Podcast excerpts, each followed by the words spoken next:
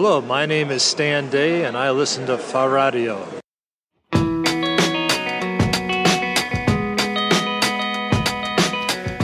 Willkommen bei Fahrradio Interviews. Mein Name ist Hans Dorsch. Anfang Mai 2013 war ich bei den SRAM Urban Days in Schweinfurt. Dort habe ich unter anderem mit dem Gründer des Unternehmens gesprochen, Stan Day. Und damit ich ihn nicht aufwendig vorstellen muss, tut er das einfach selbst. I'm president of SRAM Corporation and we manufacture bicycle components. We have the broadest range of bicycle components in the industry and anything that moves on your bike, we make. Ich gehe doch noch ein wenig ins Detail Angefangen hat SRAM mit dem Drehgriffschalter für Rennräder, dem Gripshift. Das war 1987. 1997 haben sie für Aufsehen gesorgt, als die Fahrradsparte des wesentlich älteren und größeren deutschen Herstellers Sachs übernahmen und dessen Getriebenarben, zum Beispiel die Torpedo. Zusätzlich zu den Getriebenarben stellt SRAM mittlerweile tatsächlich so gut wie alles her, was man braucht, um ein Fahrzeug anzutreiben und zu stoppen. Also Schaltungen, Bremsen, Tretlager, Narben und Elektroantriebe, Federgabeln und Räder. Wie hat das mit SRAM angefangen?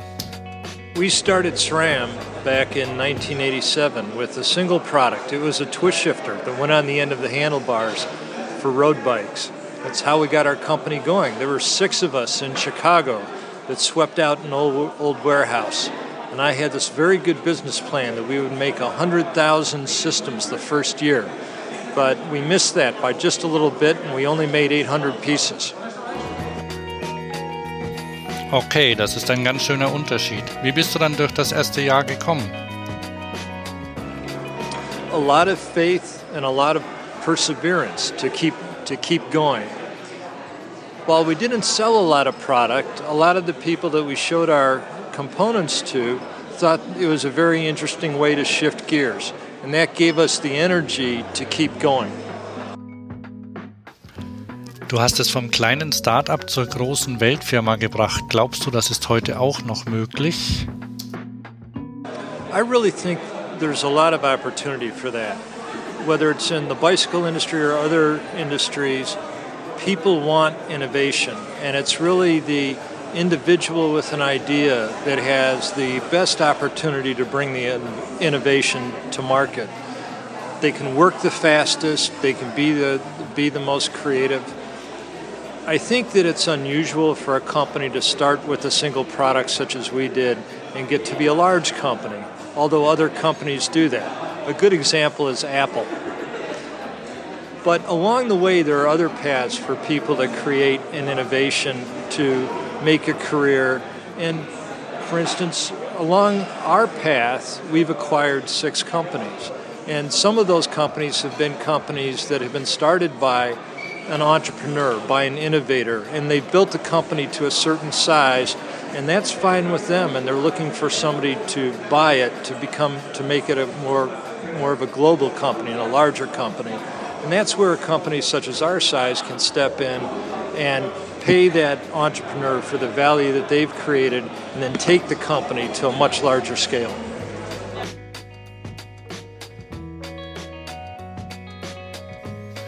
Ich vergleiche die Situation mal mit der von Internet-Startups, bei denen sich viele nur gründen, um so schnell wie möglich von Google gekauft zu werden. Ist es möglich für jemanden, der eine Idee rund ums Fahrrad hat, diese auf den Markt zu bringen, um dann von einem großen Unternehmen übernommen zu werden? Und plant SRAM Übernahmen? I, I think it's entirely possible, and I think we do see it every day. When you go to the Eurobike show, or you go to the Interbike show, or you go to the to the Taipei Cycle Show, you see a lot of entrepreneurs. Many of them will fail. but some of them uh, continue to grow their business and and they grow it themselves or they grow it to a certain point and then a larger company uh, will buy them. I think there's a tremendous opportunity. What I do know is that the bicycling enthusiast wants to buy innovation, and it and it's the ideas that the that the individuals have that oftentimes are the greatest source of innovation that we see in the bicycle industry. Hast du in letzter Zeit gute Ideen bei anderen gesehen? We see a lot of good ideas by uh, by other people, and uh, we talk to we, we talk to many people about uh, licensing their technologies. We talk to them about uh, things that our components can do that might fit with them better, or things that they can do to evolve their product lines that would fit with our products better. So we're in constant contact with a wide range of other companies in the industry on how to make things better.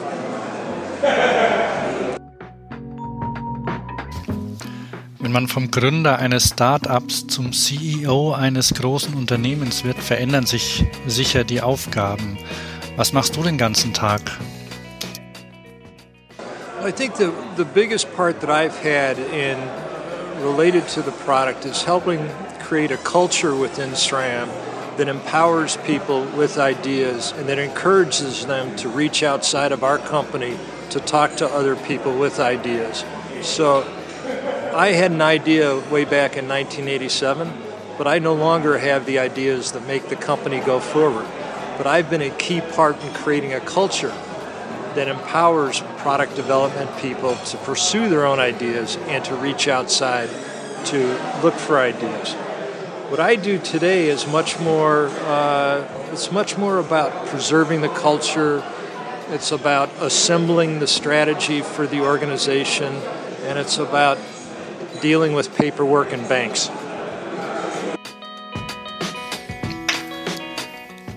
Abgesehen von den letzten zwei Punkten klingt das sehr interessant. Du sprichst auch von Strategien.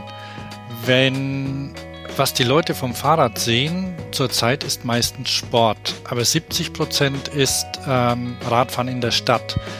Gibt es dafür Marketingstrategien?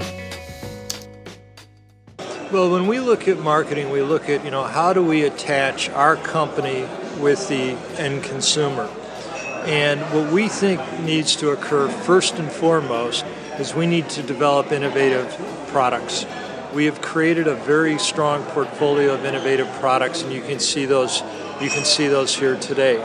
Our next task is to create the understanding and the trust with the with the dealers because it's the dealers that are actually interfacing and selling the product to the consumers. So we're doing that as we invest in our dealer service direct and our dealer dealer excitement programs. Another thing that we're doing to create the uh, the demand for the urban products is, and as we talked about today, we are committed to trying to improve the cycling infrastructure both in Europe and in the U.S. And we think that by creating safe places for people to ride, that that will naturally help increase the urban cycling culture. I think that at the far end of our list of things to do is to spend a lot of money advertising. Advertising is an important important part of what we do, and we'll continue to make that investment. But we think there's much more foundation building to do at this point in terms of product, in terms of dealer understanding, in terms of cycling infrastructure. And once all of that is in place, then it's easy to spend more money and advertise and create uh, create excitement at the advertising level. Es ist also Grundlagenarbeit zu leisten, Infrastrukturen schaffen und den Menschen die Freude am Radfahren zu zeigen? I think so, and I think you said it very well. If to the extent that people see the joy of cycling, they will spend more money pursuing the joy of cycling. Manchmal wird die Beziehung zwischen Fahrradfahrern und Autofahrern als Kampf dargestellt. Gibt es zwischen Fahrrad- und Autoherstellern auch so etwas oder können Fahrradhersteller und Autohersteller zusammenarbeiten? Great question. I don't think there at all is a fight between car manufacturers and bicycle manufacturers. The automobile industry is so much larger, they don't even see us. But I think there is an opportunity for car manufacturers and bicycle manufacturers to work together. And as the bicycle industry, we need to reach out to the automotive industry to talk about that partnership. As I look at the congestion in cities, the traffic congestion in cities, I think that the I think that that is impairing. It is reducing the ability for the automotive industry to sell more high-end cars. And if we could create better a better balance between cycling and cars and walking and public transportation in cities, the, the least expensive of which is to create better cycling infrastructure, then I think the automotive companies would have an opportunity to sell more higher end cars. And so I think there's a way that the bike industry can reach out and partner with the automotive industry to create better cycling infrastructure. Ich hatte in den letzten Jahren oft das Gefühl, dass es der Fahrradindustrie an Selbstbewusstsein fehlt. Ändert sich das? Wird sie stärker? Yes, I, I, really do think the bike industry is moving forward in terms of our sophistication and in terms of our relationship with some of the government agencies. Over the last 10 years, we've really learned how to talk to them and, and describe our story, describe a vision where there's balanced transportation in cities that really improves the livability of the cities for, for all of the people. And I think that's a story that that we need to create and we need to tell because it's it's it's a story that we uniquely know as being cyclists. And I and we're doing a much better job at that today than we were 10 years ago. Auf einer persönlichen Ebene ist es so, dass viele überzeugte Radfahrer manchmal ein bisschen zu engagiert sind, wenn sie ihre Freunde vom Radfahren überzeugen wollen. Hast du da einen Ratschlag? You know, it, it's it's hard, and I know it's hard because if I get on a bicycle with somebody new, I tend to go too fast. And I, I think that as we try to bring friends and uh, inexperienced bicyclists into our sport and into the way with that we commute to and from work, I think we have to have patience. And I think we have to move slowly and, uh, and help them be comfortable on the bike. And I know that when I do that, I have to change my attitude. Glaubst du, Mieträder in Städten helfen dabei, mehr Leute aufs Rad zu bringen?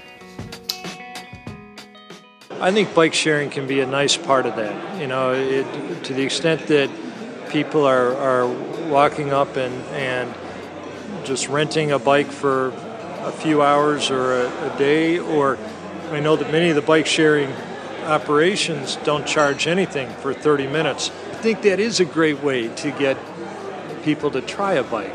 And, you know, we all know that those of us that have ridden a bike share bicycle, it's not the heaviest or easiest bike to ride. I'm sorry, it's not the lightest weight or easiest bike to ride. And, and when you ride it, you can get a smile on your face and then you can have an aspiration to have your own bike.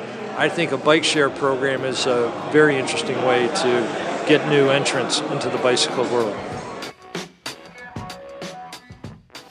Ist das eine Aufgabe für Fahrradhersteller? Sind Hersteller an Verleihsystemen beteiligt? I think there are uh, three or four really good ones. It's a very difficult thing to do because uh, you need to integrate so many systems, and there's a there's the bike part of it, there's the uh, kiosk part of it, and then there's the service part of it to keep all the bikes working together. And it's a, it's a very difficult task, but I think there are three or four really good ones. Dann sage ich vielen Dank für das Gespräch. Okay. Well, thank you very much, and, and thanks for being here, and, and thanks for being a great supporter of the bike industry.